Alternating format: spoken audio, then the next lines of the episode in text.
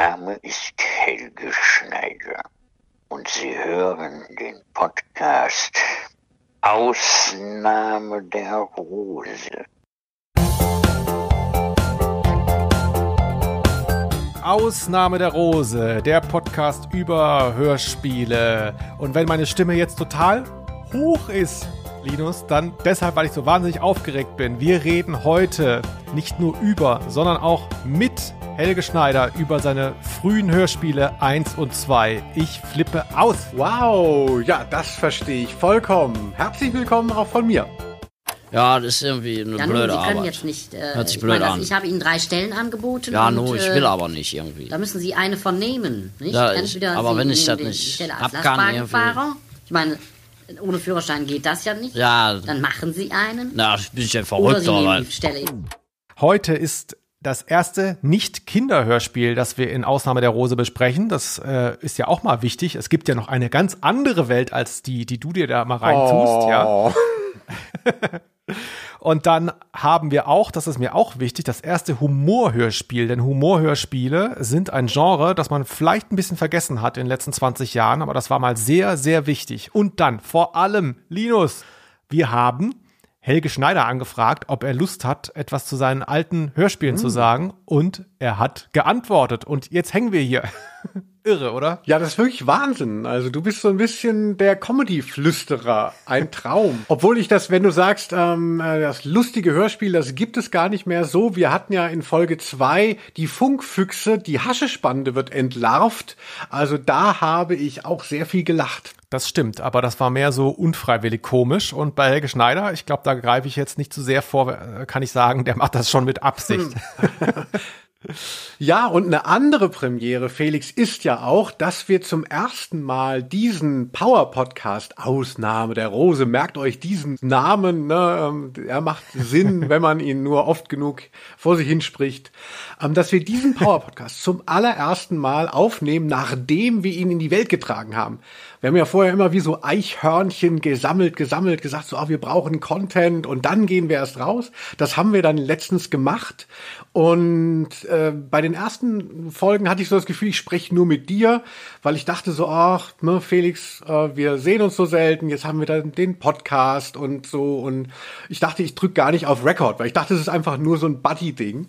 Und jetzt haben wir das ja trotzdem alles aufgenommen und es ist ja so ein Riesenerfolg geworden. Und ich habe jetzt so ein bisschen Performance-Druck jetzt mit dieser Ausgabe auch, weil plötzlich viele Leute das gehört haben und sich natürlich eben auch nicht nur wegen uns, sondern einfach wegen den geilen Themen, die wir besprechen, äh, an uns äh, gebunden haben. Und deshalb habe ich sogar auch Feedback mal mitgebracht. Ach, jetzt bin ich gespannt. Also ähm, uns haben so wie früher in der Sportschau, wenn dann so jemand reinkommt und so körbeweise ähm, Post dabei hat. So ähnlich ist es heute nur, dass es halt im Spam landet. Und ich habe ein bisschen was rausgesucht, ähm, einfach nur um zu zeigen, so hey, das ist jetzt nicht nur unser Ding, sondern wir sind hier auf Grimme-Preiskurs. Ah ja, sehr gut. Hey Linus, ich höre mit wachsender Begeisterung euren Podcast über Hörspiele. Naja, wachsender Begeisterung weiß jetzt auch nicht. Ähm, so bei Null angefangen oder was. Ich höre mit wachsender Begeisterung euren Podcast über Hörspiele. Ein echter Genuss. Ich bin total süchtig und sehr froh darüber, dass ich ihn immer montags noch schnell vor der Arbeit hören kann. Und fort ist der Sonntagsblues und die Montagsmelancholie. Schreibt uns Philip Hemingway Powers. Aha, das ist aber ja, nett. Das scheint eine Art Superheld zu sein. Vom Namen her. Ich dachte, du fängst sofort mit, äh, mit dem Feedback von deiner Mutter an, oder kommt das jetzt noch? Weil das ist ja, äh, die ist ja immer die erste, die Feedback, wenn wir irgendwas machen. Nein. Liebe Grüße, Mutti. Ähm, also Hörspiel ist, glaube ich, nicht so ihr Ding. Also, obwohl sie hat tatsächlich auch schon gefeedback. das stimmt. Die letzte Helge Schneider Platte hieß übrigens Mama, um den Kreis schon wieder zu schließen. Damit wär's das auch für heute. Nein.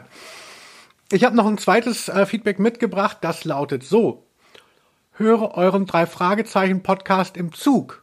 Deutsche Ackerbodenprovinz rast vorbei und ich hab voll Bock, die, mir im Anschluss diese mir nicht bekannte Folge zu hören. Wann kommt endlich Macabros aber? Schreibt Bettina Marlow. Aha, das ist auch nett. Also das mit dem Drei-Fragezeichen-Podcast finde ich jetzt ein bisschen schlecht aufgepasst, aber Das war die erste Folge. Da dachte sie wahrscheinlich, so, ähm, okay. es geht nur, es gibt nur diesen einen Podcast. Da haben wir nämlich über das Gespensterschloss gesprochen.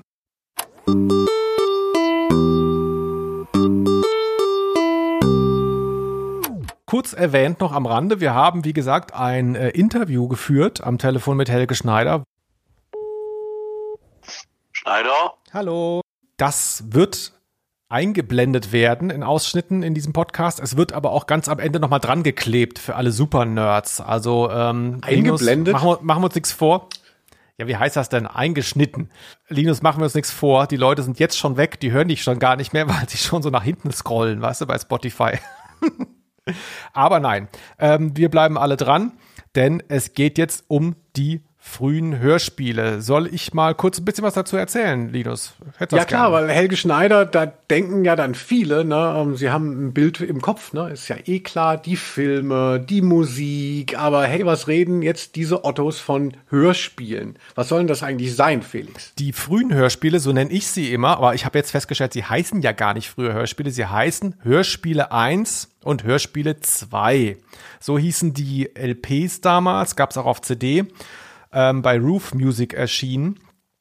Die bilden da ein äh, Frühwerk von Helge Schneider ab. Das hat er über viele Jahre bei einem Freund im Keller aufgenommen. Hörspielminiaturen. Und äh, die erschienen aber erst über, also die frühesten sind von 1979, die erschienen dann tatsächlich erst zwölf Jahre später überhaupt. Also die waren gar nicht dafür gedacht, veröffentlicht zu werden. Hallöchen. Guten Abend. Ich habe einen Auftrag. Ja, kann man machen. Warum nicht? Messer. 1500 Mark. Früher gab es viele Humorkassetten. Also ich, ich bin zum Beispiel als Kind habe ich so, so, kennst du doch Heinz Erhardt und so? Ich weiß gar nicht, also Jugendliche von heute kennen das nicht mehr, aber früher war Heinz Erhardt noch so ein Ding oder Loriot oder Otto. Hast du solche Sachen In gehabt? In meiner Jugend war eher so Enisa Armani ähm, äh, und Felix Lobrecht am Start. Aber ich weiß ungefähr, was du meinst. Ja, ich hatte auch Fips Asmussen-Kassetten mal bei meinem Vater ähm, immer geklaut, wenn ich da zu Besuch war. Äh, und habe mich auch ein bisschen geschämt. Ähm, hier, ich bin extra wegen euch nach Hamburg geflogen, sagte dann auf der Bühne. Mir tun jetzt noch die Arme weh. Brüller. ja, mega. Und diese, diese Humorkassetten, die sind auch ja wirklich, jetzt nicht für alle, aber für mich speziell sind so Sachen auch wichtig gewesen. Also gerade eher in der Pubertät vielleicht sogar, ne? Also es geht ja auch viel bei Humor, ähm, wird ja auch viel nach oben getreten, gegen Obrigkeiten, Politik, sonst was, ähm, gegen das Schweinesystem. Und da kann man sich ja ganz gut wiederfinden, so als pubertierender junger Mensch. Und äh, so ging es mir tatsächlich sehr stark hier mit diesen Hörspielen. Ich weiß nicht, ob du sie so ähm, verfolgt hast, aber ich habe sie relativ früh gekannt. Und bei mir haben sie eine ganz zentrale Rolle eingenommen in der Humorfindung tatsächlich. Also es hat einen ähnlichen Stellenwert bei mir wie diese Monty Python-Filme früher aber auch in so einer, in so einem Hinterfragen von Obrigkeiten. Also es war wirklich so eine Art Punk für mich, wie ich später auch nochmal ausführen möchte. War mhm. das für dich ähnlich oder kanntest du das gar also nicht? Also ich habe davon vor allem durch dich ähm, das mitgekriegt. Also als wir uns kennenlernen, da ging es ja dauernd so, ach, liebes die frühen Helge Schneider Hörspiel. Ich dachte immer, was will er? Ähm, äh, also weil für viele ist das ja so eine Distinktion. Dann war Helge Schneider ähm, in den ganzen Talkshows damals schon mit den Filmen und so und war halt so albern. Und dann haben halt so die cooleren Kids dann immer gesagt, ja, die alten Sachen, die sind geiler, die Hörspiele. Mm, und ähm, ich habe ja gesehen, dass du so großer Fan bist, wenn ich das noch einwerfen darf. Und zwar gibt's ja äh, ich glaube, das ist immer dein E-Mail-Passwort oder so, Faulscamper. Das ist ja eine Figur aus den Helge Schneider-Hörspielen. Das ist mir jetzt ja. erst aufgefallen. Faulscamper ist dann auch immer mein erster Versuch, wenn ich mich irgendwo online anmelde. Zum Beispiel ich vor ein paar Tagen wollte ich, habe eine Allianz-Zusatzversicherung. Also ich könnte auch von einer anderen Firma sein, aber es ist jetzt halt Wer Allianz. Zusatzversicherung, man, wie gut geht's dir eigentlich? Für Zähne, ja, weil ich so wahnsinnig, ich habe so wahnsinnig schlechte Zähne, wahnsinnig schlechte Zähne. Das stimmt, Zähne. ja, ja, ja. Also wer mich kennt, das hängt wirklich faulig da im Mund rum alles und es kostet so viel Geld. Und auf jeden Fall wollte ich da eine Zahnarztrechnung einreichen und habe mich für so ein Portal anmelden müssen. Und da habe ich wie immer versucht, mich als Holzcamper anzumelden. Und der Name war wie immer schon vergeben. Grüße an denjenigen, der schon bei der Zahnzusatzversicherung bei der Allianz auch schon als Faulscamper gemeldet ist. Ich bin jetzt, glaube ich, Faulscamper 13 oder so.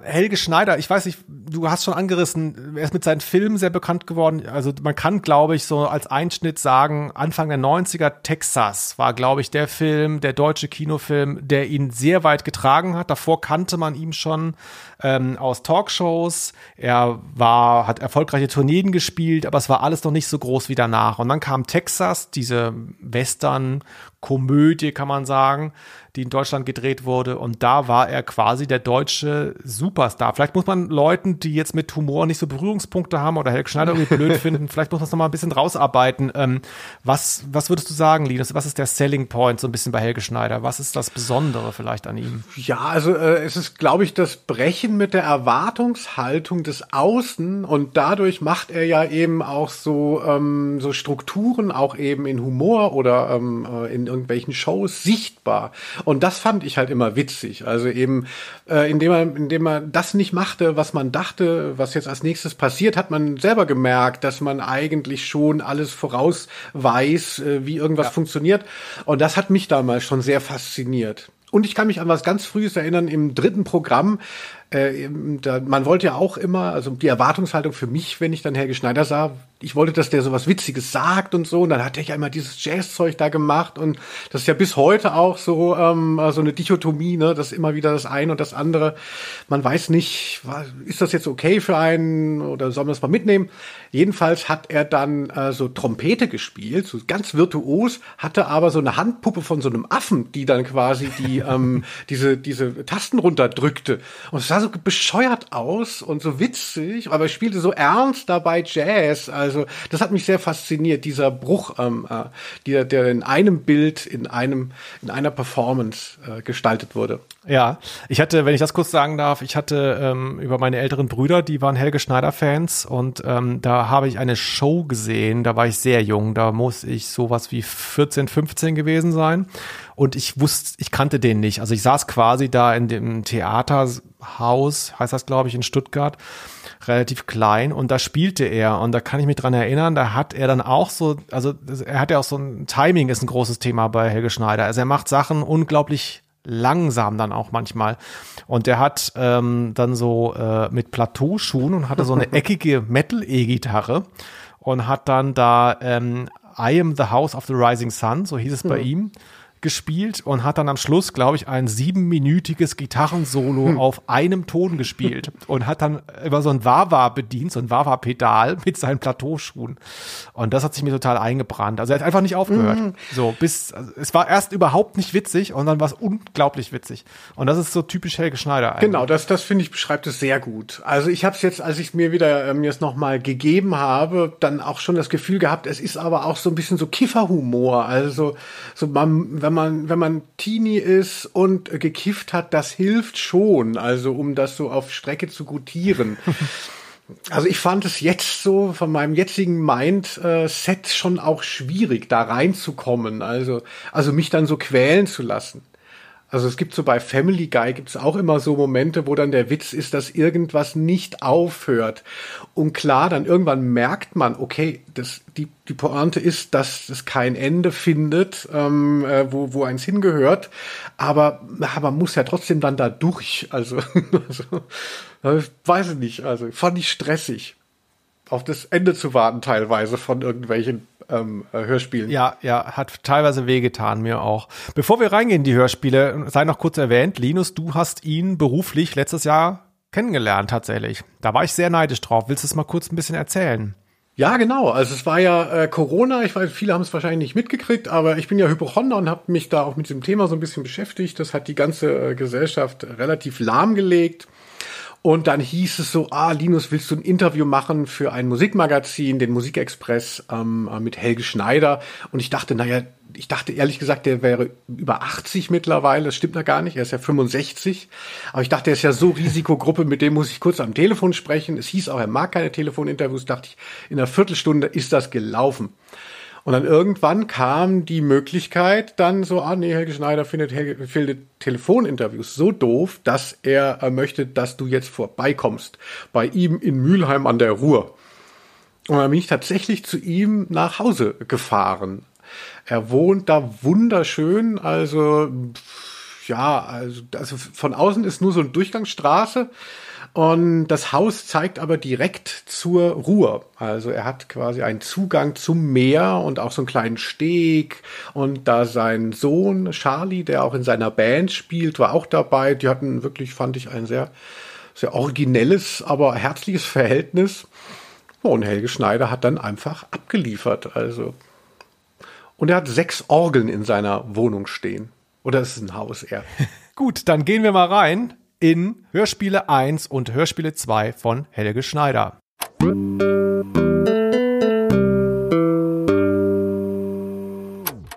Linus, du hast schon erwähnt, äh, Fips Asmussen hast du gehört, ich hatte erwähnt, Otto, Loriot, äh, Heinz Erhardt, Badesalz war auch so ein Thema in den 90ern und so. Es gab viele Humorkassetten in deutschen Kinderzimmern, äh, West wie Ost garantiert.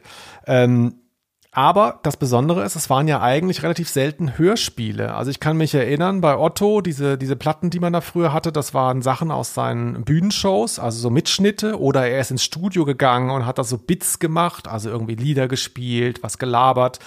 Ähm, und diese Sachen dann eben auch live wieder aufgeführt. Also das ist schon so, so ein klassisches Comedian-Repertoire, würde man heute sagen. Aber ähm, richtige Hörspiele, also im Sinne von, äh, da sind bestimmte Figuren, ähm, da ist irgendwie ein Setup, da gibt's Geräusche, da gibt's, kommt jemand rein, geht raus und so weiter. Das ist relativ selten gewesen. Ähm, das hat mich hier jetzt auch schon fasziniert eigentlich, dass das wirklich ja als Hörspiel gemeint ist und nicht einfach nur so, wir machen mal Quatsch und nehmen es mal auf. Ja, aber findest du nicht, dass es auch ein Stück weit so sind wie Audiosketche eigentlich? Also so Hörspiel, da würde ich mir dann schon noch mal etwas längeres ähm, äh, vorstellen und eine gewisse ähm, Dramaturgie. Also gut, klar, die die Stories haben ihre Dramaturgie, aber sind ja so zwei, drei Minuten, kann man ja sagen, sind die meisten. Na, es sind halt Miniaturen, mhm. ne? Also äh, das äh, wird sich auch durch die Form gleich erschließen, auf die wir jetzt mal eingehen werden, denn äh, Helge Schneider hat ja diese Hörspiele unter sehr besonderen Bedingungen gemacht.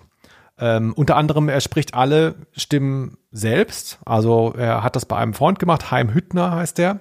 Ähm, der Freund nimmt praktisch auf und hat das vielleicht mikrofoniert, aber Helge Schneider ist da schon quasi der Act. Also er performt das. Und die Sachen sind wirklich auch, was die Geräusche anbelangt, sehr liebevoll. Hier mal ein paar Beispiele. Steigen Sie doch ein. Kann ich einsteigen? Ja, bitte, habe ich doch gerade gesagt, steigen Sie ein. So, Marc, Tür Oh, zu. danke, danke. Ich bin äh, Unternehmer und äh, bin jetzt seit zwei Tagen unterwegs und äh, bin verheiratet, habe zwei Kinder. Ah, so. Und Sie sind sicher Studentin, oder? Also ich stimme dir schon zu, das ist alles jetzt nicht so, äh, das ist jetzt nicht so wie, wie der WDR das machen würde. Also hier da schön mikrofonieren und dann kommen noch drei Techniker und so weiter und alles passt aufeinander. Das ist richtig Schrott, ja. Es ist ein schrottiges Mikro und alles übersteuert. Aber ich finde, es hat auch so einen ganz besonderen Trash-Naturalismus, dieser, diese Soundästhetik. Ja, auf jeden Fall. Also nieder mit dem WDR, Grüße. ähm, äh, da, also da, da werden sie nie dran kommen. Ähm, ja, also das ist natürlich auch das Spannende, was du jetzt gerade gesagt hast. Äh, wie, wie funktioniert das eigentlich? Also man hört das und ist so irritiert von diesen Stimmen, die er da hat, die alle, ne, er macht ja so Männer, Frauen und es ist so ein bisschen gruselig alles. Und dann irgendwann kommt man auf den Trichter, das ist ja nur er. Also er spricht mit sich selbst und es ist übereinander geschnitten. Also, also ist, ich finde, ähm, jetzt so beim Wiederhören finde ich, das fand ich fast am reizvollsten, mich so ein bisschen so reinzuversetzen, wie funktioniert das eigentlich? Wir gehen mal jetzt wirklich, wir gehen mal ganz den Schritt zurück. Ähm, wir hören mal eben jetzt, wie Helge Schneider erklärt, wie das damals, was das für eine Atmosphäre war eigentlich. Wie sind diese Hörspiele entstanden? Also ich war immer bei einem Freund, der Heim Hüttner, der hatte eine Vierkanalmaschine von TEAG, das war damals so, das konnte man sich gerade leisten, wenn man ein bisschen äh, was gespart hatte. Und ich hatte mein Jazz-Trio, vielleicht war es zu der Zeit, und wir sah, waren dann sowieso immer äh, nachmittags oder abends zu dem Heim gegangen, weil der wohnte im Keller, hatte einen Billardtisch und so ein Fischernetz und eine Bar. Und da hatte er dann so einen Tisch und dann haben wir irgendwann angefangen, erst mit äh, dem Philips Kassettenrekorder seiner Mutter so Aufnahmen zu machen und dann ist das irgendwie so von selbst entstanden. Und dann haben wir dann immer da gesessen. Ich habe dann verschiedene äh, Stimmen, äh, Fi- Figuren erfunden, spontan, improvisiert und haben uns kaputt gelacht. Ähm, du hörst den auch manchmal so glucksend im Hintergrund, den Heim. die hatten auch einen Swimmingpool. Das war natürlich unglaublich äh, für uns damals überhaupt jemand zu kennen, die, äh, der einen Swimmingpool hatte. Und da haben wir die, haben wir da, immer wenn wir nichts zu tun hatten, haben wir uns dann hingesetzt, Tonband an und dann hat der das irgendwie archiviert, was ich da von mir gegeben habe. Die Idee war ähm, einfach überhaupt keine, einfach nur Aufnahmen machen. Das war die Idee. Aber wir hätten ja nicht gedacht, dass wir damit was anfangen können. Das haben wir für uns gemacht. Und da wir ja kein Fernsehen machen konnten, weil wir, da gab es ja noch gar nicht die Möglichkeit, Videos zu machen, haben wir dann äh, eben Tonband aufgenommen. Das war der einzige Grund, sonst hätten wir vielleicht auch Videos gemacht, keine Ahnung. Ja, Linus, also das ist schon, da wäre man schon gern dabei gewesen, muss man sagen. Also das klingt ja wirklich so, so informell und auch so, so lässig. Ja, und es hat so ein, ein, so ein Kunstwillen. Obwohl, nee, das möchte ich zurücknehmen. Ähm, es hat sowas eben, weil du ja auch vorhin Punk erwähnt hast, es hat sowas von, ah, es gibt die Möglichkeit, einfach so Produktionsmittel sich anzueignen, eine Achtspurmaschine und so und ein Keller hatten auch die meisten noch. Und man sagt, ich mach das jetzt mal selber, weil es die Form von Humor, ähm, weil es das nicht gibt, was ich da habe. Und ich kann das einfach jetzt selber herstellen. Und das ist natürlich auch so das Aufregende eigentlich daran. Also, dass nicht jemand da irgendwie ne, Comedy-Setup bedient, sondern dass da jemand sich selber erfindet und, und sich selber unterhält mit so einem Projekt. Also das macht auch Spaß daran. Genau, man hört halt eben, äh, es ist kein Publikum da. Es ist, man macht es für sich. Es ist niemand da, der gesagt hat, hier hast du 1000 Mark, mach mhm. mal, sondern es ist im Prinzip wir machen jetzt einfach mal und im Normalfall wird es niemals jemand hören, der jetzt nicht gerade hier im Raum ist. Und das, das sind schon so magische Momente, ähm, da würde ich auch nachher gerne noch mit dir drüber reden, wenn wir noch Zeit haben, die man ja auch aus der Popkultur generell kennt, von Bands und so weiter. Diese magischen Momente, wo der Druck noch nicht da war und dann ganz große Sachen erschaffen werden und später, wenn dann die Produktionsmittel, wie du sie genannt hast, riesig sind, wenn man plötzlich in Abbey Road steht und der Tag 10.000 Euro kostet, dann ist es nicht mehr da. Dann hat, ist man blockiert. Ne? Aber das war hier offensichtlich anders. Und dadurch entsteht so eine Art Underground-Hörspiel, kann man es fast sagen. Also wirklich in, in einem ziemlichen Gegensatz zu allem oder zu vielem, was da sonst war. Ja, weil Hörspiel, das war früher ja auch eben vor allem literarisches Hörspiel, also quasi Romanadaption oder eben ein originäres geschriebenes Hörspiel, das einem Skript folgt, das einen eigenen Erzählwillen hat, der vorher festgelegt ist. Ja, und so ein Anspruch, also dass, dass man nur was, äh, dass man nur so ein Hörspiel überhaupt aufnehmen darf, wenn man damit ein großes Kunstverständnis bedient und irgendwas sagen will oder eine, ein Klassiker noch mit bedenkt oder neu aufsetzt. Ne? Also diese, diese, diese Sache einfach so mal aus Gag das zu machen, da könntest du ja beim WDR eben nicht landen. Du musst ja dann irgendwie sowas, so einen Überbau haben und mhm. der Überbau darf eben nicht sein, du beobachtest jetzt mal die Umwelt und drehst das durch deine Fantasiewelt. Aber was mich nochmal interessieren würde, apropos eben dieser Punk-Aspekt, äh, um darauf nochmal abzugehen, äh, Felix, wie hast du denn diese Hörspiele dann gehabt? Hattest du denn auch äh, die äh, überspielt von Kassette zu Kassette, weil das war ja eben nicht. Bei Otto gab es immer die Otto-Platten. Ne? Fips Asmussen hatte auch eben seine Kassetten, aber ich kannte eigentlich niemand, der diese Helge Schneider Hörspiele in einem Original besaß, im Laden gekauft. War das nicht auch so was Underground-mäßiges, dass die Distribution auch sehr ähm, DIY war? Ja, ich glaube, mich da auch dran zu erinnern, dass man das auf Kassette hatte. Und das, das Faszinierende auf Kassette ist ja auch jetzt im Spotify-Zeitalter, dass da ja immer was gefehlt hat, weil eine Seite war 45 Minuten und dann äh, glaubt man Alben zu kennen mhm. äh, und glaubt alle Songs zu kennen. In Wahrheit fehlen die letzten drei. Also das, das hatte ich da nämlich auch erlebt bei den Hörspielen. Mein Bruder hat dann aber die LP, meine ich sogar, damals tatsächlich gekauft, als es die gab. So. Ähm, also es gab ah. dann schon auch ganz normale legale Wege, das zu kaufen, aber man brauchte entsprechend den Plattenladen, wo es das dann gab, oder man musste wissen, wo man es bestellen muss. Ne? Ähm, das, das war schon auf jeden Fall so. Ähm, das Besondere ist ja bei diesen Hörspielen auch, dass ähm, nicht nur Helge Schneider, wie wir gesagt haben, alle Stimmen spricht, das würde ja noch gehen, sondern er hat sich ja es wirklich auch noch wahnsinnig schwer gemacht, die einzusprechen, aus einem ganz bestimmten Grund. Wir hören mal eben rein, wie Helge Schneider beschreibt, wie er diese Stimmen gemacht hat. Ich habe eine Stimme durchgesprochen, durchgesprochen, Pausen gelassen. Dann kam die nächste Stimme, die hat versucht, dann in den Pausen das Timing irgendwie hinzukriegen, hat dann natürlich über den anderen drüber weggesprochen und so weiter. Dann die, wenn die dritte und vierte Person dazu kam, war ein heilloses Durcheinander, aber irgendwie war das sehr interessant. Äh, das Schöne darin, man kann es, ähm, man muss es vielleicht sogar mehrmals hintereinander hören, damit man sich in jede Person einfach mal reinversetzen kann und das auch versteht, was da gesprochen wird. Ich habe äh, auch später, wenn ich jetzt hier, ich mache ja immer mal so Hörspiele, Ja. das sind dann immer, äh, das sind eigentlich äh, äh, Nachverfolgungen von von damals. Also ich mache das nicht anders. Ich äh, einfach drauf los und äh, das macht Spaß. Das Aufschreiben, das ist ja nicht so, ähm, das kann man nicht. Äh, das, diese Spontanität kann man gar nicht erreichen.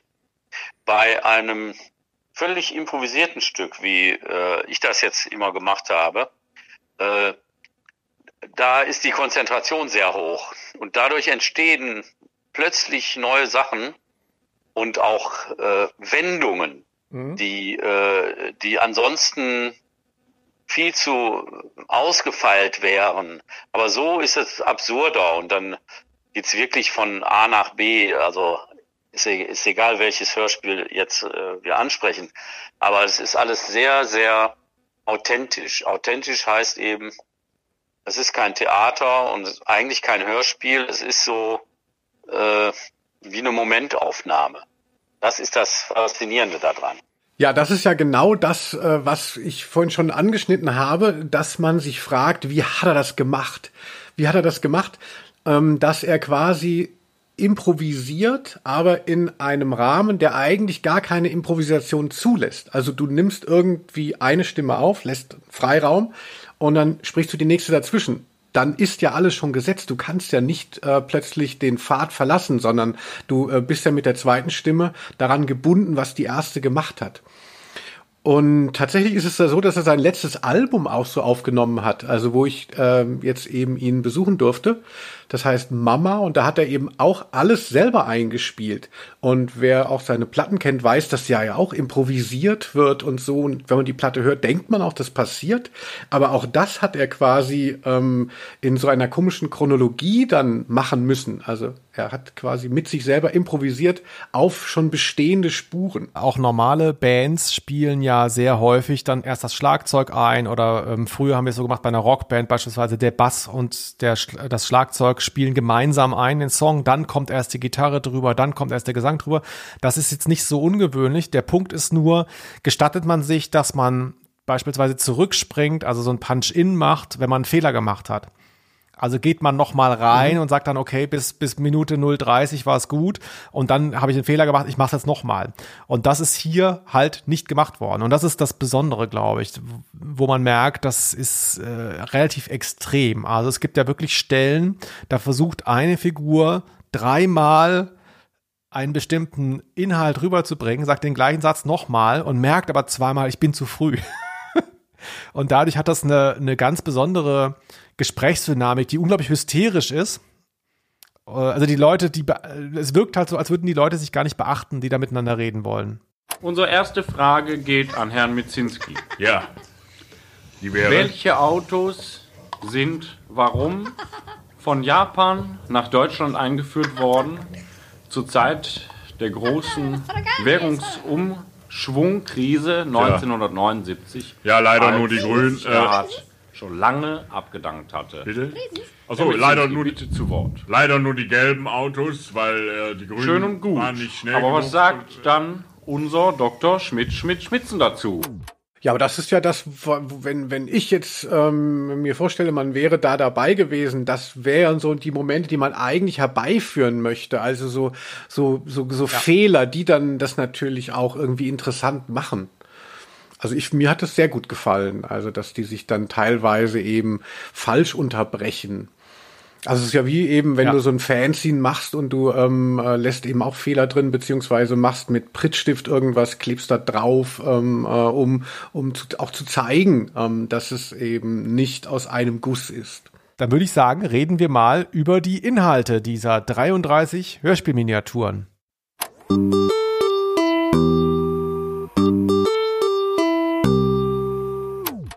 Ja, äh, Felix, was hat dir denn als großer Hörspiel 1 und Hörspiel 2 Exeget da am besten gefallen? Also ich glaube, wenn du davon erzählst, dann geht's immer so darum, die Arbeitsamt. Du ist mit dem Arbeitsamt, ich muss dir mal anhören. Also es ist so, ich, äh, ich habe es lange nicht mehr gehört gehabt und habe mich jetzt natürlich da hier drauf vorbereitet und das alles nochmal angehört. Äh, ich war ein bisschen erschüttert, wie viele Sachen aus diesen Hörspielen in meinen ähm, Alltag übergegangen sind. Das sind Sachen, die ich aktiv verwende. Ich kann, ich habe sie mitgeschrieben auch auch, ne? Ähm, wenn's irgendwie, wenn irgendwer sagt, äh, ich, ich habe so Kopfschmerzen, ich glaube, ich muss mich ins Bett legen, ich habe für Fieber oder so, dann sage ich sowas wie Schwester, machen Sie ein Kreuz bei Faulscamper.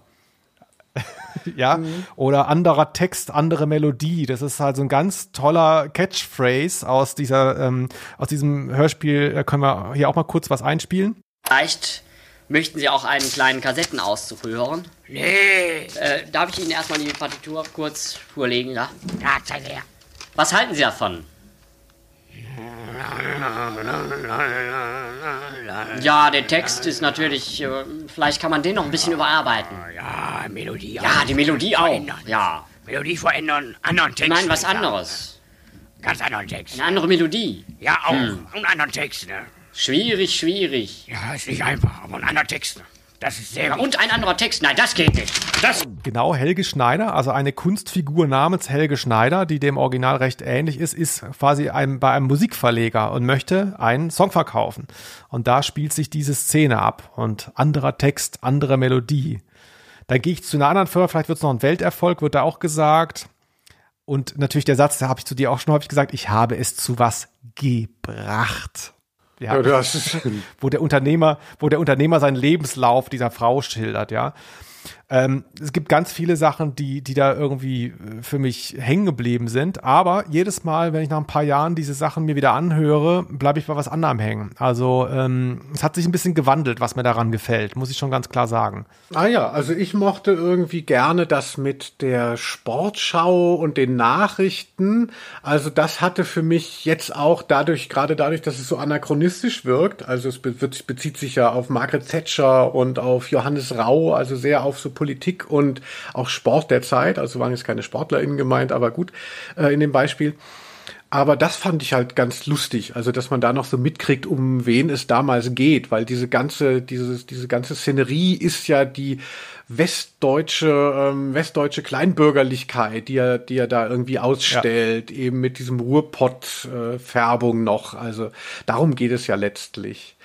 Und darüber erfährt man einiges. Mir hat das auch, äh, auch für mich, das war aber schon immer so, diese, diese langen Stücke, da äh, improvisiert er Nachrichten. Man glaubt auch zwischendrin, ich weiß nicht, wie es dir ging, ich habe das Gefühl, man hört jetzt nicht Zeitungsblättern, das hört man nicht das Geräusch, obwohl man sehr viele Geräusche hört, die da nicht drauf sollen. Aber man hat das Gefühl, teilweise liest er Nachrichten an also der Anfang ist zu gut, um es zu improvisieren, ist zu sehr ähm, Schriftsprache und dann fängt er an zu improvisieren, als würde er praktisch auf eine Bildzeitung gucken und dann irgendwie schauen, was kann ich als nächstes machen. Und dann gibt es den Punkt nach ein paar Minuten, wo er eigentlich, er hat nichts mehr. Also er hat keine gute Idee mehr. Und dann merkt man, wie es so ganz zäh wird und dann bricht sich manchmal noch so ein genialischer Geistwahn. Also ganz toll, für mich das Beispiel möchte ich kurz zeigen, ist ähm, der Besuch von Lady Di in Deutschland. 20 Schnepfen in 30 Fioretten macht 34 Quadratkonch.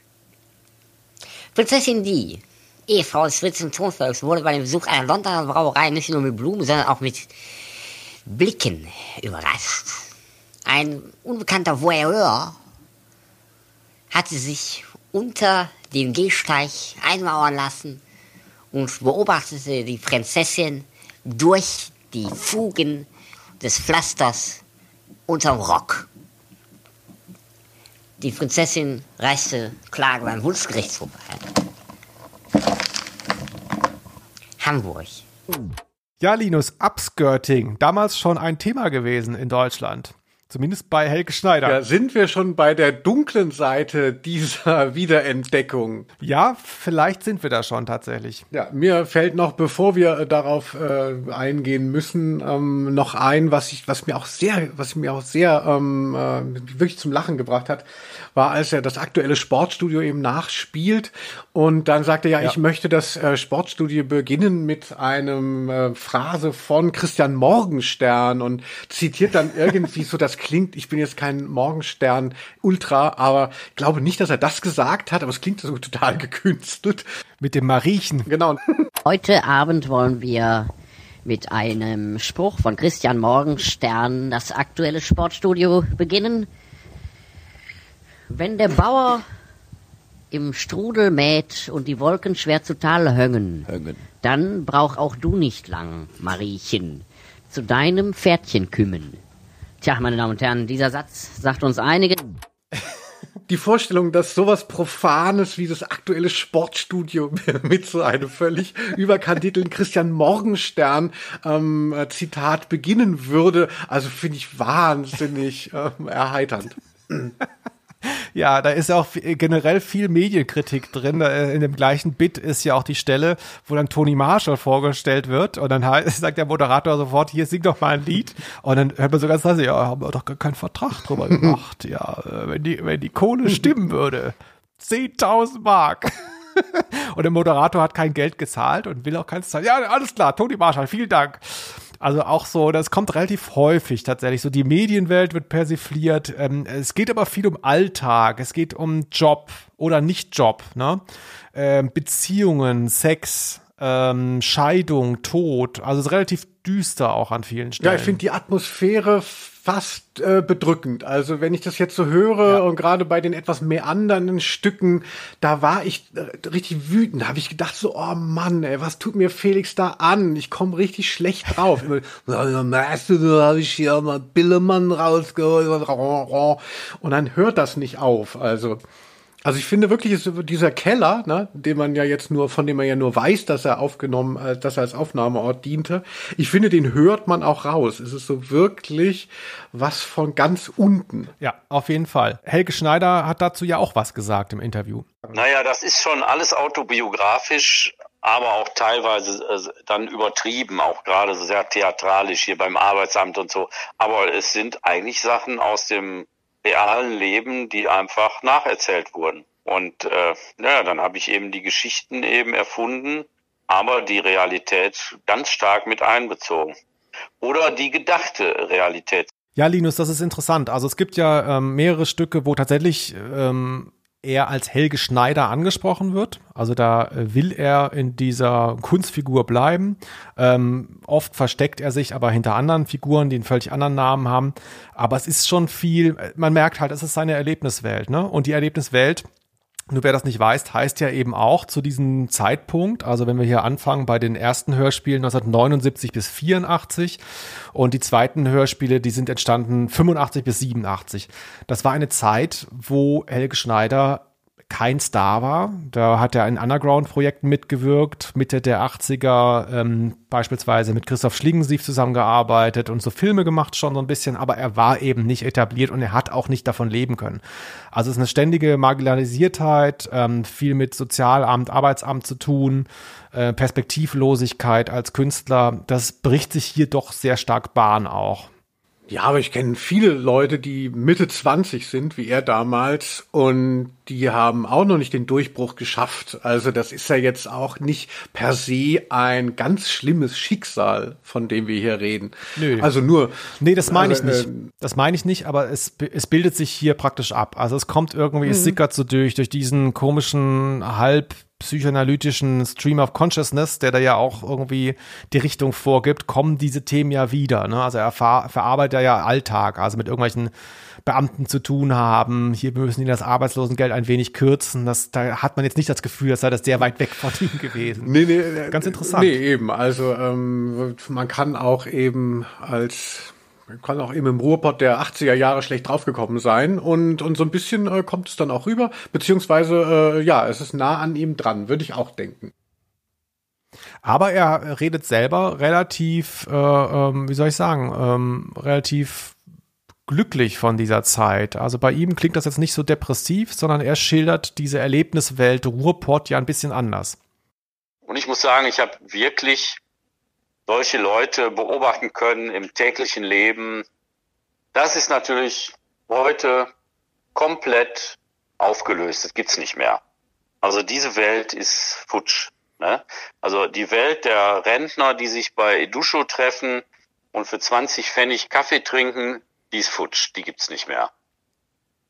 Überhaupt habe ich äh, äh, ja viele alte Leute äh, ähm, aufgenommen damals. In de, also äh, die Stimmen alter Leute, wenn du mal drauf achtest. Das sind ja viele Omas und Opas. Das ja. war immer sehr interessant und sehr lustig. Ja, die Welt gibt es nicht mehr, aber bei Helge Schneider gibt es sie noch, bis eben auch in sein Spätwerk. Also wenn man da mal in ja. die Texte guckt, dann ist es ja immer noch. Also auf der letzten Platte gibt es irgendwas, wo ein, ein Fabrikant angesprochen wird und der arme, geschundene Mann, der zu Hause noch zu seiner Frau muss.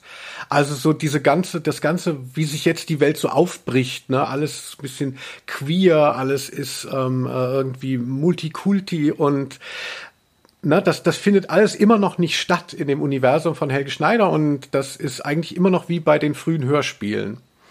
Im Positiven wie im Negativen. Also ich finde es ein bisschen schade, weil mich würde es interessieren, wie, wie sieht eigentlich Helge Schneider auf die moderne Welt, die eigentlich gar nicht so richtig bei ihm vorkommt. Und wie wäre es gewesen, ja. wenn äh, er die Möglichkeit hätte, jetzt heute, also wenn er heute mit den technischen Möglichkeiten, wie würde er hier Insta-Stories, wenn er, wenn es das damals schon gegeben hätte, hätte er wahrscheinlich eben andere äh, Medien benutzt. Auch sehr spannende Vorstellung. Auf jeden Fall, ja. Es ist auch so, ähm, hatte ich dir vielleicht auch erzählt, ich habe Helge Schneider ähm, immer gerne live geguckt, immer, also alle paar Jahre mal. Also hier, ich wohne ja in Köln und da gibt es ja diese klassischen Karnevalsshows von ihm in der Philharmonie. Und da bin ich immer alle paar Jahre mal hingegangen und hatte dann wirklich so Abende, wo ich dachte, ach, das, ja, brauche ich jetzt vielleicht nicht mehr. Und dann hatte ich wieder so Abende, wo ich mit nichts gerechnet hatte, wo ich dachte, wow, Wahnsinn, ja. Das hat natürlich auch sehr mit dieser Künstlerfigur zu tun. Also Helge Schneider, wer den noch nie live gesehen hat, ähm, der geht ja auf die Bühne und improvisiert sehr stark. Also auch die Songs, die er spielt, die er nicht spielt, das ist, da ist sehr viel Bewegung drin und dadurch hat man natürlich, anders als bei einem, äh, Eck, der die ganze Show durchchoreografiert hat und dann drei Jahre auf Tour geht, äh, ist natürlich jeder mhm. Abend anders. Das heißt, er kann auch mal schlecht sein. So. Und beim letzten Mal, als ich da war, äh, war das auch so. Da hatte er auch so ein Erzählstück über, ähm, das war sehr 80er, ja, wo, wo der Mann aus von der Schicht kommt, aber man sich fragt, was für eine Schicht soll das sein, ne? ähm, und die Frau ist irgendwie zu Hause mit dem Frühstück und hat das Frühstück nicht gemacht. Also das war, das war im Prinzip eins zu eins sowas, was hier hätte auftauchen können. Und ähm, da habe ich gemerkt, ah, irgendwie das funktioniert nicht mehr. Und da sind wir auch, also ich und äh, meine Partnerin in der Pause gegangen, beispielsweise. Ne? Also das und es kann beim nächsten Mal wieder anders sein. Das ist, das ist natürlich drin, wenn jemand so ein Künstler, so eine Kunst, Kunstperformance eben anlegt. Aber es ist schon richtig. Die Themen sind natürlich ein Stück weit jetzt nicht gut gealtert. Genau, es hat so was Museales. Also ähm, damals war es bestimmt für ihn auch so befreiend, ne, dass das einfach mal so zu, zu nageln, zu benennen. Also wie, was weiß ich, wie Fassbinder oder Werner Herzog, wenn man einfach nur so ganz naturalistisch das darstellt, was ist und dadurch hat man ja schon, gewinnt man ja auch wieder so ein bisschen Deutungsmacht über die Realität zurück, die einen vielleicht auch so ein bisschen bedrängt oder einengt. Und ähm, ja, aber dadurch, dass sich eigentlich die Umstände gewandelt haben, aber seine Kunst nicht, äh, also zumindest seine Texte nicht, ist dann schon ein kleiner, kleine Differenz. Also es hatte dann damals einfach eine andere Brisanz als vielleicht heute.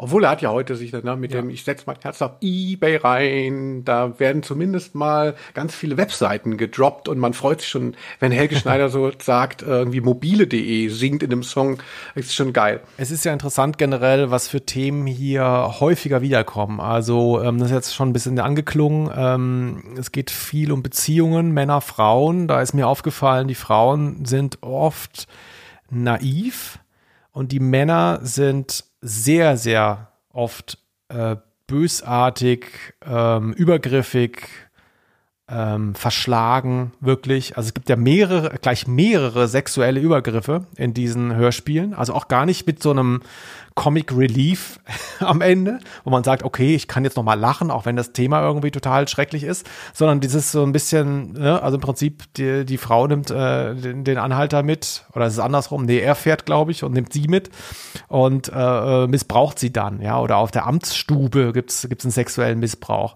Und da fragt man sich schon so, hm, ja, schwierig. Äh, Genau, also das das, wenn man das hört, das, was, was ich auch vorhin meint, dass so eine düstere Stimmung hat, diese, diese, diese Männerfiguren, die ja immer so ein bisschen was Bedrohliches haben, wenn das runtergepitcht ist, ähm, dass dass man dann eben auch in jedem fünften Hörspiel äh, ist dann auch so, dass, dass man merkt, die sind halt auch schlüpfrig, wollen irgendwie an Frauen ran und bedrängen die.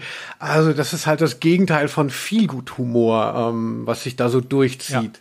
Und ich, ich finde es schwierig, ne? Ähm, man, man kann das natürlich alles nicht von heute so beurteilen, aber jetzt so mit dem Verständnis von Vogue, Twitter und man, das braucht man ja gar nicht so über ähm, äh, affirmiert haben, aber es gibt einfach eine Sensibilität, herrscht dafür, ist jetzt größer. Und wenn man dann eben diese Sachen von vor, sind ja mittlerweile fast 40 Jahre, dann hört, dann so, oh, das, das, das, das schüttelt's einen noch mehr. Ich weiß nicht, wie man das damals irgendwie verstoffwechseln konnte. Da ging es dann irgendwie noch durch. Haha, der Sittenstrolch, ja, ja, ja. Ähm, also mir gefällt's nicht. Ja, genau. Es ist, du sagst es ja schon mit Sittenstrolch. Sitten, Sittenstrolch, wer den Begriff nicht mehr kennt, das ist ein Euphemismus von früher, der landläufig verwendet wurde, eben genau aus diesem Grund. Der Sittenstrolch Mhm. klingt da so ein bisschen niedlich. Nee, das ist so, meint ein Vergewaltiger oder jemand, der es versucht hat, ne? Und äh, genau diese Figuren treffen wir hier. Ich meine, man muss dazu sagen, wer jetzt diese Hörspiele noch nicht kennt, ähm, es ist jetzt ja nicht so, dass die da jetzt als Sieger hervorgehen oder irgendwie ähm, da äh, nicht total negativ gezeichnet werden, ne? Aber es ist man äh, es lässt die die Stücke sind da zu Ende, ne? Also es kommt irgendwie zu so einem Kampf dann, es kommt zu so einem sexuellen Übergriff oder zu einem Versuch, dann ist es vorbei. Und man fragt sich natürlich so, okay, was genau soll man das hier sagen? Also natürlich sind die Männer ekelhaft und und und verschlagen, ähm, aber wenn es Humor sein sollte, dann ist es schon sehr sehr schwarzer Humor, der hier auch klassisch, sag ich mal, auftaucht. Also beispielsweise beim Arzt, wenn äh, der Mann seine Krebsdiagnose bekommt. Hm. Ja, positiv. Ach, das ist ja schön. Ja, nee, das heißt, sie haben Krebs. Und dann halt eben der Satz machen, sie ein Kreuz bei Faulscamper. also da sind auch klassische mh, Beispiele für schwarzen Humor mit drin, die durchaus auch noch funktionieren. Aber bei diesen sexuellen Geschichten, also das ist schon puh. Das, ja, weiß ich, ich weiß nicht mal genau, ob man es damals anders gehört hat als heute. Ich konnte mich an die fast nicht erinnern, weil ich die verdrängt habe, vermutlich. Ne? Genau, das ging mir auch so. Also da habe ich gestaunt. Da kam dann das eine mit der Toilette, wo irgendwie ein äh, türkischer Mann auf der Toilette äh, Ja. vergewaltigt wird. Und ich dachte so, Gott, das muss ich mir unbedingt merken, dass wir auch darüber reden. Und dann ähm, äh, kamen aber mehrere äh, solcher ähm, Bits und ich dachte so, ach so war das alles auch noch. Ja, so ein bisschen wie, weiß ich nicht, wenn die, wie wenn die Onkels dann über so einen Serienkiller ähm, singen, ne, das soll ja dann auch, das soll in dieser Drastik, kann das halt auch was darstellen, aber irgendwie bleibt dann auch, natürlich fällt es auch irgendwie auf den Künstler selber zurück, also wenn das so unkommentiert, so, so zelebriert wird, also solche Szenerien, denkt man so, ah, okay, ja, und das ist so ein bisschen das, was, also es gibt ja auch so Anbahnungen ähm, mit Frauen, die dann etwas glimpflicher abgehen, aber man merkt schon, da Ja. ist halt einfach ein Typ, der sitzt da in dem Keller und ist halt auch irgendwie, weiß nicht, wohin mit sich, auch vielleicht eben mit seiner Sexualität und die hat dann eben, also, dass das nur ein Kommentar auf die Welt sein soll, das will ich ihm gerne zugute halten, aber irgendwie hat man das Gefühl, es schwingt dann auch noch was mit, dass er eben selber eben ein viriler Mann ist, der wahrscheinlich jetzt dann nicht genug, nicht so viel Sex hatte, wie er wollte. Ja, das ist jetzt sehr viel reininterpretiert. Also da kann ich mir schon vorstellen, dieses Beispiel von vorhin, wenn man da steht und äh, da, da, da trinken die Leute Edushu-Kaffee oder essen ihre Currywurst, das sind ja auch so Standards hier. Also da, wo er die tatsächlich im Alltag belauscht hat, da wird auch dieser, dieser, dieser Sex-Talk und diese Willigkeit in Anführungszeichen von Frauen und so weiter, das wird schon damals noch anders kontextualisiert worden sein auf der Straße als das heute der Fall ist, bin ich mir ganz Mhm. sicher. Also ähm, da gehe ich jetzt nicht so weit zu unterstellen, ach, das kommt jetzt von ihm, sondern auch das ist vermutlich dann äh, völlig normal gewesen, ähm, dass da Männer irgendwo rumstanden und oh, hier die Alte nehme ich mir ran oder keine Ahnung, wie man da gesprochen hat. Ähm, ist auch denkbar. Ja, stimmt ne? natürlich. Also äh, ich finde auch die Verurteilung ähm, von einer von von einer Äußerung in einer Kunstform, die dann immer dem Künstler selber zuzuschreiben, das ist schon problematisch, was ich da äh, jetzt so konstruiert habe. Aber es ist trotzdem was, was ich irgendwie dann nicht so ganz ablegen kann, dass ich natürlich auch ihn dann äh, eben als Typ höre und nicht nur seinen Kommentar auf die Welt. Aber so ist es für uns Snowflakes 2021. Ist nicht mehr alles so easy abzuwickeln mit dem lyrischen Ich.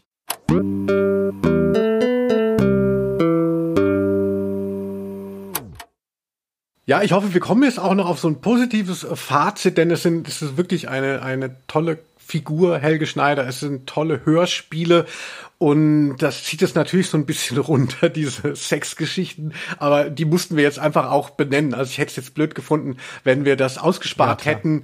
Aber äh, jeder, der ähm, das auch schon mal gehört hat, wird sich dazu seine Meinung bilden können. Und ja, wie ist dein Fazit? Also Faulscamper. Ähm, mein, mein Fazit ist, ja, wie gesagt, ähm, da sind Sachen dabei, die ich äh, nicht mehr ganz verstehe. Ja, auch da verstehe ich auch meinen eigenen Humor von früher nicht mehr. Man verändert sich auch selber. Also auch der Hörer ändert sich ja, nicht nur der Zeitgeist dessen, was da äh, dargestellt wird.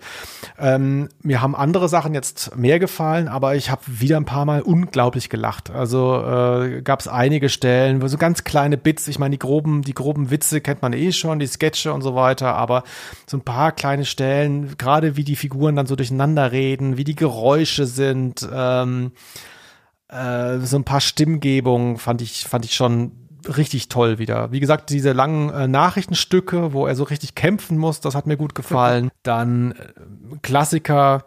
Ich hatte früher auch sehr starke Hautprobleme. Sehr, sehr starke Hautprobleme als Jugendlicher, ne? Oh Ja. ja.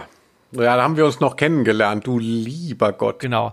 Und da hat mir das hier sehr gut gefallen. So, zeigen Sie mal her. Oh, Tut ein ich bisschen weh. ja. sehen, ne? Ja, ich kann es sehen. Es ist ein juckendes Ekzem. Ja, das stinkt. Ja, ja, ja.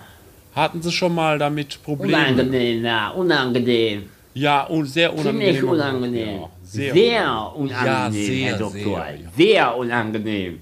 Sehr unangenehm, Herr Schneider. Ja, sehr, sehr unangenehm. Der Geruch ja auch. Sehr Ah unangenehm. ja, gut.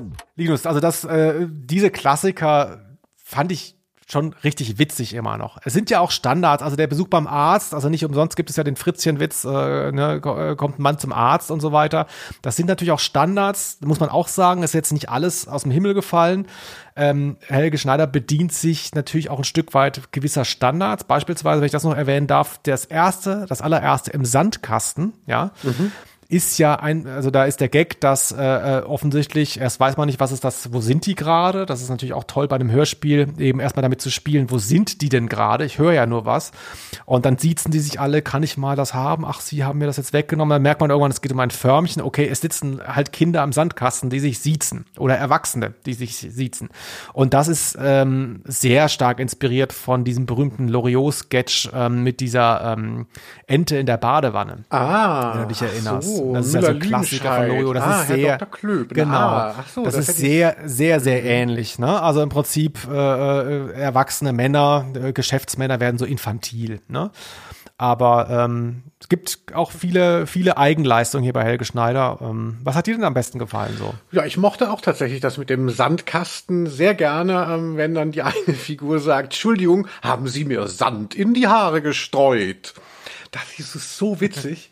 Das bleibt für mich hängen. Und natürlich der Tennis-Champignon, der über eine sehr starke Rückhand verfügt. Das fand ich auch noch gut. Also generell diese Sportsachen, ähm, da hat Helge Schneider ja auch noch was zu gesagt, speziell zu diesem Tennisthema. Das möchte ich euch nicht vorenthalten. Wenn ich in der Heutezeit leben würde, wenn ich jünger wäre, dann käme ich im Leben nicht da drauf, überhaupt über Tennis zu berichten. Ja. Ja. Also äh, wer weiß, ich weiß nicht, äh, ich weiß nicht, ich glaube nicht. Äh, Ich kann natürlich über Tennis berichten, weil ich dann an an die Erinnerungen denke, die ich damit habe. Ich bin ja eben 1955 geboren, aus, ich komme aus einer anderen Zeit.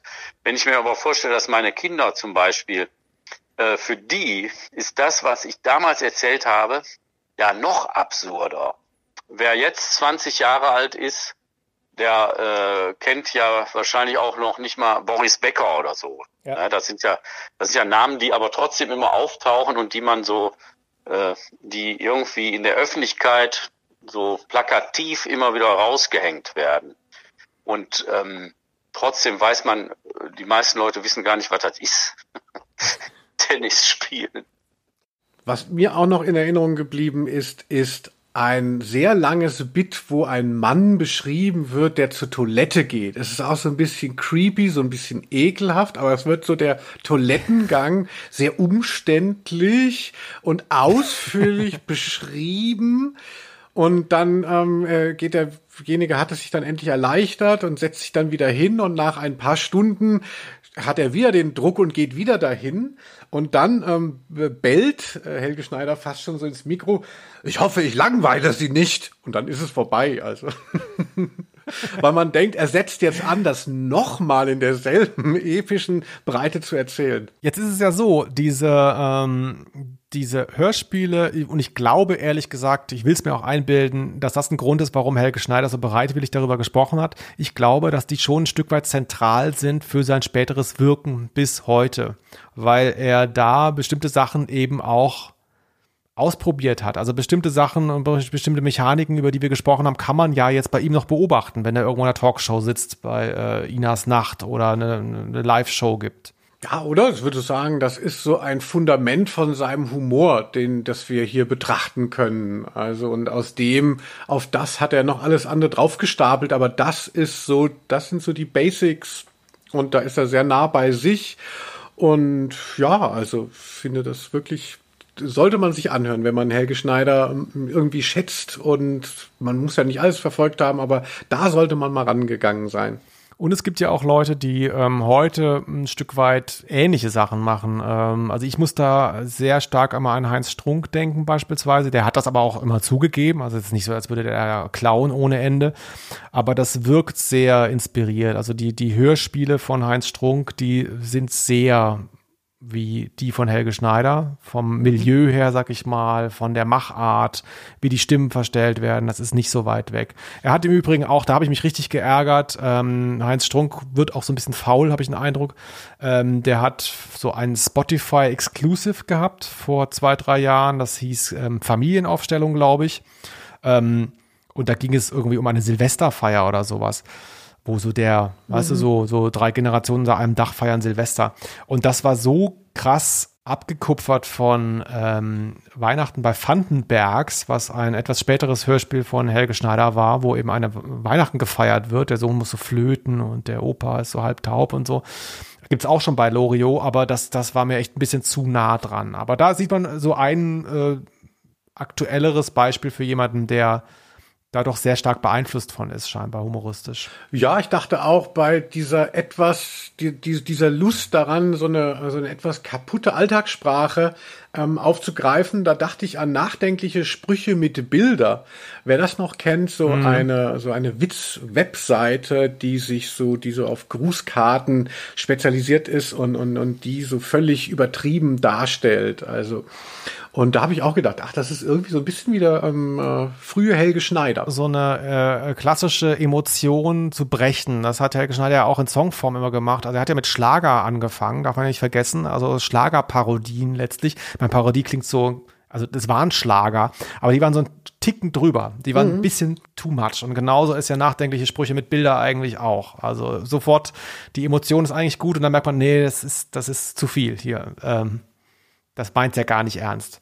Genau, und da zeigt dadurch eben, wie, wie auch eben, wie ich ganz am Anfang sagte, wie so eine Mechanik funktioniert von Gefühl erzeugen im Showbusiness, indem man das halt einfach so übersteigert und dadurch so äh, plötzlich sichtbar macht, wie das eigentlich funktioniert. Also was mir jetzt zum Abschluss noch ähm, aufgefallen ist, ich habe das wirklich schon ganz, ganz, ganz oft gehört und ähm, was mich wahnsinnig gefreut hat, ähm, Helge Schneider hatte im Interview erwähnt, dass äh, Heim Hüttner, ähm, der das aufgenommen hat, im Hintergrund immer lachen würde. Hm. Ne, weil sie so viel Spaß gehabt hätten. Und ich dachte noch so, als er das dann sagte, ähm, ist mir nie aufgefallen. Und jetzt habe ich es mir ja nochmal angehört und ich höre es die ganze Zeit. Also das finde ich, das finde ich halt wieder toll, wie man da so drüber hinweg sieht. Also wie man, wie man das, das Medium so annimmt. Hier ist ein Hörspiel und du hörst aber, da ist noch jemand.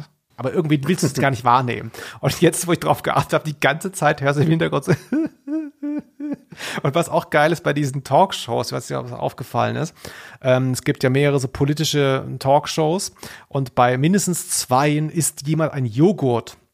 Also da wird wirklich mit so einem Löffel in so einem Plastikbecher gekratzt unten und dann so gegessen obwohl es gar nicht erwähnt wird. Also ah. Also irgendwer isst einen Joghurt die ganze Zeit in diesen Hörspielen. Das fand ich auch. Also das sind, so, das sind so Details, die kann man so entdecken und deswegen macht mir das wahnsinnig viel Spaß, weil das natürlich bei jeder professionellen Produktion sofort rausgenommen werden würde oder irgendwie viel übertriebener dargestellt werden würde und so. Also Subtilität mhm. äh, in, in, Comedy ist ja nun mal selten.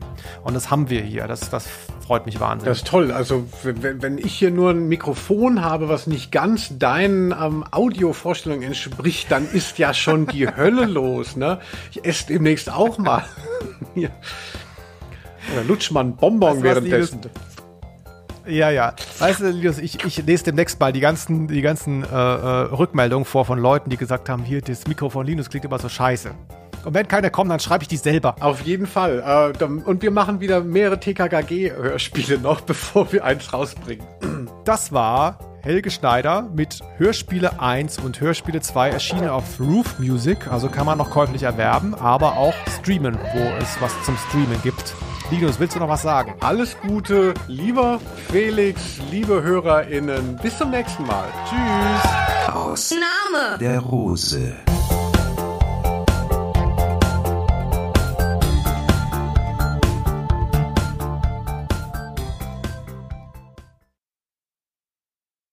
Kannst du dich erinnern, in was, was war das für ein, für ein Leben, das du gelebt hast, als du diese Hörspiele gemacht hast? Weil das war ja wirklich einige Jahre vor deinem Durchbruch, sag ich mal. Also ich war immer bei einem Freund, der Heim Hüttner, der hatte eine Vierkanalmaschine von TEAG, das war damals so, das konnte man sich gerade leisten, wenn man ein bisschen äh, was gespart hatte. Und ich hatte mein Jazz-Trio, vielleicht war es zu der Zeit, und wir sah, waren dann sowieso immer äh, nachmittags oder abends zu dem Heim gegangen, weil der wohnte im Keller, hatte einen Billardtisch und so ein Fischernetz und eine Bar. und da hatte er dann so einen Tisch und dann haben wir irgendwann angefangen, erst mit äh, dem Philips Kassettenrekorder seiner Mutter so Aufnahmen zu machen und dann ist das irgendwie so von selbst entstanden. Und dann haben wir dann immer da gesessen. Ich habe dann verschiedene äh, Stimmen, äh, Figuren erfunden, spontan, improvisiert und haben uns kaputt gelacht. Ähm, du hörst den auch manchmal so glucksend im Hintergrund, den Heim. Ja. Hüttner. Der spielte Trompete und Flügelhorn und ähm, aber nicht in meiner Band irgendwie. Und der war so sehr, sehr bescheiden. Und äh, aber wir waren natürlich Jazzfans und ich glaube auch zu der Zeit mein damaliger Schlagzeuger, der Mesh Temme, der war auch immer da und dann gab's hinten so im Keller noch so einen Proberaum, so mit Eierkartons und so, da war ein Schlagzeug drin und irgendwie war das so eine Zeit, wo wir sowieso immer da waren, die Zeit da verbrachten. Die hatten auch einen Swimmingpool, das war natürlich unglaublich äh, für uns damals überhaupt jemand zu kennen, die, äh, der einen Swimmingpool hatte. Der Vater war früh verstorben äh, und er wohnte praktisch mit seiner Mutter in dem Haus. Sie wohnte oben, er unten Souterrain. Gab auch eine Tischtennisplatte und draußen vor dem Fenster unten in dem Souterrain haben wir dann oft Tischtennis gespielt und dieses Ping-Pong hat die Leute in der Nachbarschaft natürlich verrückt gemacht. Dann durfte man dann immer nur zu bestimmten Zeiten Ping-Pong spielen. Und da haben wir die, haben wir da, immer wenn wir nichts zu tun hatten, haben wir uns dann hingesetzt, Tonband an und dann hat der das irgendwie archiviert, was ich da von mir gegeben habe. Und irgendwann, äh, Jahre später, ich glaube 20 Jahre später, habe ich dann da irgendwie diese Hörspiele draus gemacht. Also das war nie gedacht für eine Veröffentlichung, eine spätere. So, ich mache mal eine Platte davon oder sowas. Das war gar nicht deine Idee am Anfang. Die Idee war ähm, einfach überhaupt keine, einfach nur Aufnahmen machen. Das war die Idee. Aber wir hätten ja nicht gedacht, dass wir damit was anfangen können. Das haben wir für uns gemacht. Wir hatten ja auch äh, Tonbänder. Damals konntest du Tonbänder kaufen von Jürgen von Manger, äh, der, der ähm, na, der Delinquent und sowas, äh, solche Sachen. von Jürgen von Manger, das war ja ein ganz berühmter Mann hier aus dem Ruhrgebiet, der hat so auch so Hörspiele gemacht. Ah, okay. Und, ähm, und da wir ja kein Fernsehen machen konnten, weil wir, da gab ja noch gar nicht die Möglichkeit, Videos zu machen, haben wir dann äh, im Tonband aufgenommen. Das war der einzige Grund, sonst hätten wir vielleicht auch Videos gemacht, keine Ahnung. Ähm, die äh, Hörspiele sind ja auch teilweise so ein bisschen schwermütig. Also da steckt ja so viel Ja. autobiografisches drin. Ne? Also diese Szenen beim Arzt, beim Arbeitsamt, beim Musikverlag. Es taucht ja auch öfter dann der Name Herr Schneider. Also du sprichst dich ja selber auch an. Ähm, Ja, ja. Wie viel ist denn davon autobiografisch? Was, was würdest du sagen? Naja, das ist schon alles autobiografisch, aber auch teilweise äh, dann übertrieben, auch gerade sehr theatralisch hier beim Arbeitsamt und so. Aber es sind eigentlich Sachen aus dem realen Leben, die einfach nacherzählt wurden. Und dann eben mit den verrückten Stimmen dann. Ne, da, das hat uns ja am meisten irgendwie interessiert, diese verstellten Stimmen und diese Typen. Und äh, naja, dann habe ich eben die Geschichten eben erfunden, aber die Realität ganz stark mit einbezogen. Oder die gedachte Realität. Zum Beispiel als Musiker hatte man ja immer, als man, man denkt ja immer, wie kann ich berühmt werden? Oder wie kann, kann ich überhaupt, wie können meine, äh, meine Musiken, äh, wie können die an die Öffentlichkeit gelangen? Ja. Und dann dachte man natürlich, dann geht man zu einer Plattenfirma und dann denkt man ja sofort ganz groß und dann sitzt da einer in so einem Bürostuhl und das war dann der, der gesagt hat, ja, vielleicht äh, andere Melodie, anderer Text und das, war schon sehr lustig, aber eben sehr realistisch. Ne? Weil wir haben ja auch so Leute wirklich in der Tat auch erlebt.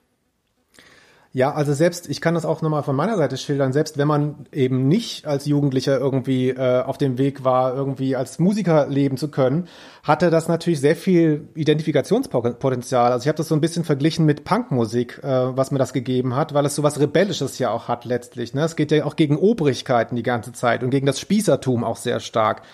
Also das, das fand ich schon, ähm, das wollte ich nur noch mal mitgeben.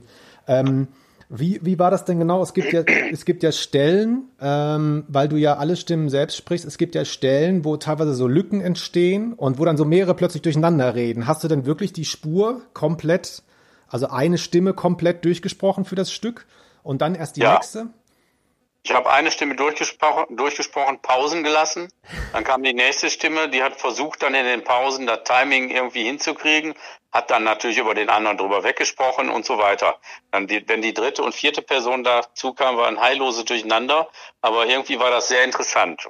Äh, das Schöne darin, man kann es, ähm, man muss es vielleicht sogar mehrmals hintereinander hören, damit man sich in jede Person einfach mal reinversetzen kann und das auch versteht, was da gesprochen wird. Sei es jetzt im Sandkasten oder beim hier äh, äh, ähm, Kuchenessen da, die Omas, wie sagt man, Kaffeeklatsch. Ja. Ne?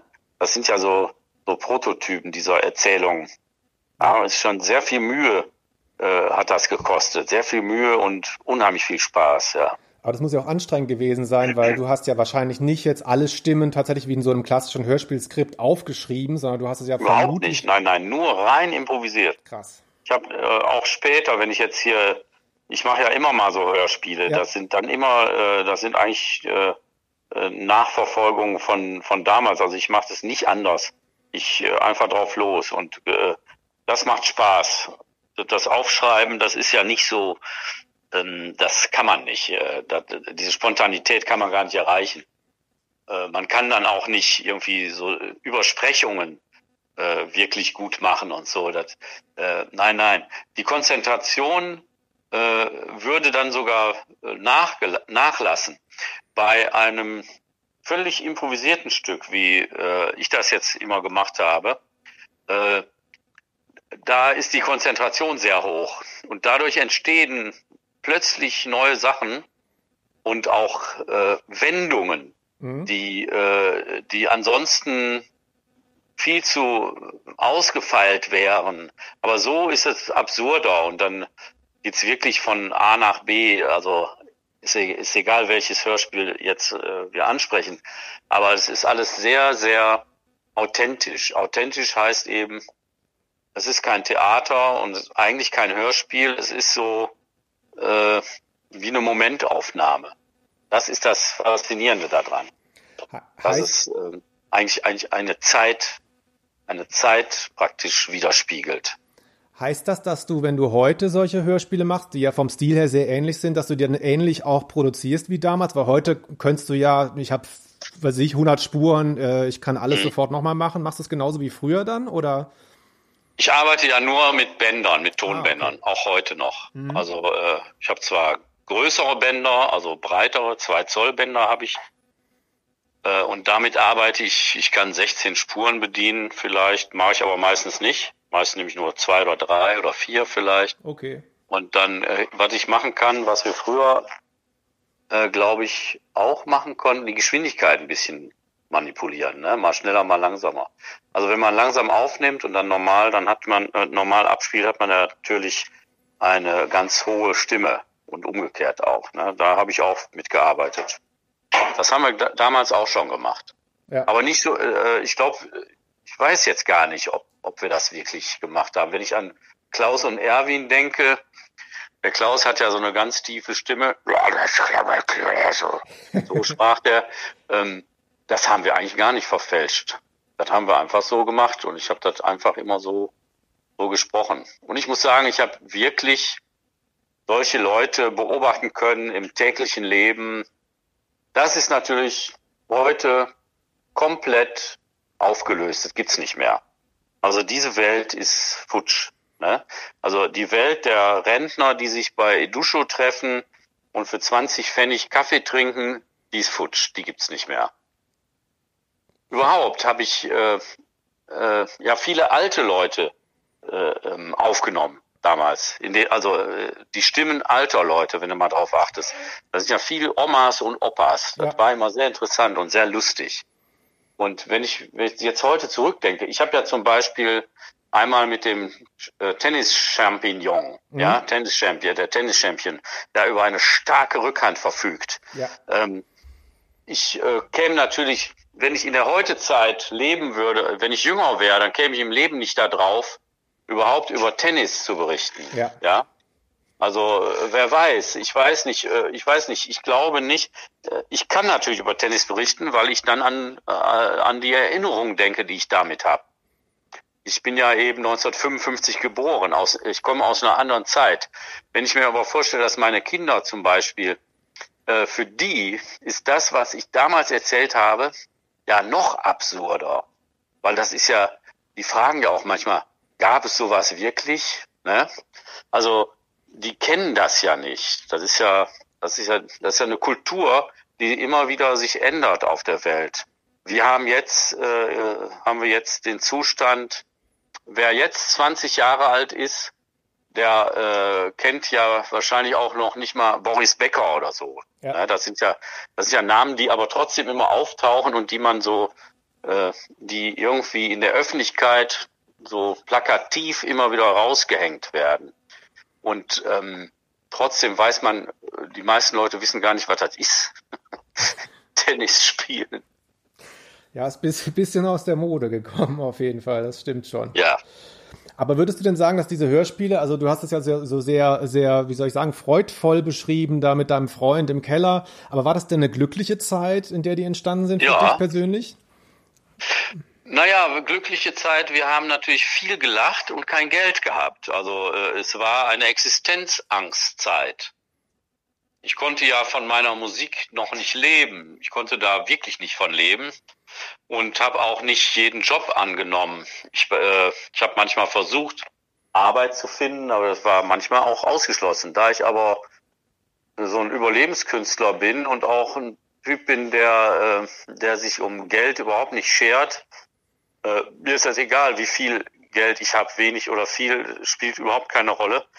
Ich habe damals eben auch gelernt, mit ganz wenig auszukommen und war trotzdem glücklich. Mhm. Aber ich muss sagen, die Existenzangst, die bedrohte einen wirklich. Und zwar mich mehr wie den äh, Heim, äh, der da eben wohnte mit seiner Mutter. So, der, also der musste nicht so eine Existenzangst haben. Dafür war gesorgt. Aber für mich war eben nicht gesorgt. Und äh, trotzdem bin ich cool geblieben. Und ich glaube, ähm, ich glaube, dass das, äh, das ist so eine Art Talent, was man irgendwie hat oder nicht hat. Also dass man einfach sich nicht so viel Sorgen macht, dass man auch so äh, in den Tag hineinleben kann, ohne wirklich viel Angst zu haben, dass man morgen nichts mehr zu essen hat. hat. Äh, es war damals eigentlich eine Zeit, also ich habe viel, äh, ich bin viel gelaufen, viel rumgelaufen und habe sehr wenig Geld gehabt, aber das war in Ordnung, weil ich wollte frei sein und wollte irgendwie auch Musik machen. Das war mir das Allerwichtigste. Und ich habe es auch gemacht. Aber eben damit konnte man damals wirklich seinen Lebensunterhalt nicht verdienen. Und das ist auch heute noch so. Als Musiker hast es echt schwer. Ich jetzt nicht, ich bin etabliert. Ich kann auf eine lange Reihe von Jahren zurückblicken, wo ich immer kreativ sein konnte, weil, äh, weil ich Glück gehabt habe. Aber bei anderen Menschen ist das wahrscheinlich nicht so. Vor Dingen jetzt ist ja auch eine, ist auch Mist alles, ne? Ja, ja, glaube ich. Ja, ist schwierig. Was würdest du denn sagen jetzt rückblickend, diese, diese Hörspiele? Also wenn man sich deine, deine Bühnenshows anschaut, da tauchen ja immer wieder dann ähm, auch so Versatzstücke mal auf, also so ähnliche Stimmen oder ähnliche Figuren, sag ich mal. Ähm, ja. in, inwieweit hat das denn miteinander zu tun, diese Welten? Also hast du denn Beispiel, also hast du denn vielleicht damals dir was beigebracht, was dir für deine Shows dann auch geholfen hat später? Ja, bestimmt, auf jeden Fall. Das sind ja, wenn ich heute meine Shows mache, dann gehe ich genauso auf die Bühne, wie ich damals vor dem Turmband gesessen habe, also völlig unvorbereitet. Mhm. Bis auf den Aufbau, bis auf den, äh, ich kann jederzeit plötzlich was anderes machen. Das, das macht mir eben auch Spaß. Das ist eben so. Ich bin so. Ja, und du hast es da geübt, ja. Eigentlich ja. Eigentlich habe ich das sozusagen einfach gemacht, ne? Also und ja, davon zehre ich immer noch. Wie ähm, hast du ja sicherlich mitgekriegt, ähm, ich weiß gar nicht, ob du persönlich mit ihm zu tun hast, aber zum Beispiel jemand wie Heinz Strunk hat sich sehr stark immer auf diese Hörspiele bezogen. Der hat ja auch recht mhm. ähnliche Sachen gemacht. Hast du das so ein bisschen verfolgt, wie die Leute da, die, die späteren so reagiert haben darauf? Nee, habe ich, hab ich nicht so, äh, ich habe es nicht so äh, verfolgen können. Ich weiß auch nicht warum. Das ist, das, ja, ich höre Musik manchmal, ich ich mache selber Musik, ich bin auf Tournee, ich mache dies und das. Ich kenne Heinz, kenne seine Freunde, ich, ich weiß, was er macht. Und ich war, glaube ich, auch schon mal bei einer Lesung gewesen, wenn ich mich erinnere, weiß ich nicht mehr so genau. Ja, aber hm, ich dachte da jetzt nicht so daran, dass ich da irgendwie eine große Rolle spiele. Die Leute haben ja schon selber irgendwie ihre, ihre Ideen und ähm, also ich hatte jetzt Heinz Strunk jetzt nicht so kennengelernt, äh, äh, dass, äh, dass ich das Gefühl gehabt habe, dass ich so ein Vorbild bin oder irgendwie so weiter, habe ich überhaupt nicht dran gedacht. Ja, das weiß ich jetzt auch nicht genau, aber er hatte mal erwähnt, dass, dass, ähm, dass diese Hörspiele ihm sehr viel bedeutet hätten und er hat recht ähnliche Sachen gemacht, deswegen kam ich nur drauf. Und, und so jemand wie Heino Jäger, äh, hattest du da irgendwie Kenntnis von, was der gemacht hat früher? Wer ist das? Aus Hamburg, dieser ähm, vor vielen Jahren verstorbene, der hat auch so Hörspiele gemacht. Aber scheinbar ja. nicht dann. Nee, nee habe ich nicht, weiß ich nicht, vom Namen mal gehört, weiß ich nicht. Okay, nee, das war, ich dachte nur, das war, war nicht so weit weg davon, deswegen dachte ich. Heimo oder Heino? Heino, wie der, wie der Schlagersänger, Heino ja, Jäger. Ich weiß es nicht, kann sein. Ich, okay. ich kannte mehrere Heinos in meinem Leben. Ja. Ähm, ja, das war's eigentlich auch schon. Ich wollte noch wissen, genau bei Roof Music, da, bei, bei, bei Roof Music damals. Du hattest ja, ähm, glaube ich, ein, zwei LPs schon gemacht und dann kamen diese Hörspiele. Ist das richtig? Oder wie ja, ich glaube, ja, ja, so also, war's. Ich hab, ich, die kamen erst später raus. Also warst du dann irgendwie, hat es dich gefreut, dass die dann tatsächlich dann auch so ein breites Publikum plötzlich bekommen haben? Oder?